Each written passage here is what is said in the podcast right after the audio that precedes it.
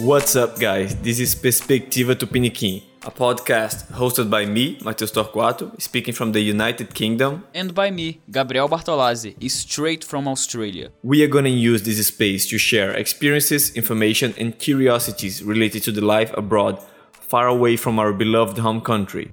In addition to our perspectives, we're gonna open this chat to different points of view of other Brazilians who share similar situations. That's right, not only all the Brazilians, but to broaden even more this conversation, we will have international guests as well, right, Gabriel? Yes, that's right. The more different perspectives, the better our podcast gets. So you're also invited to be part of our conversation.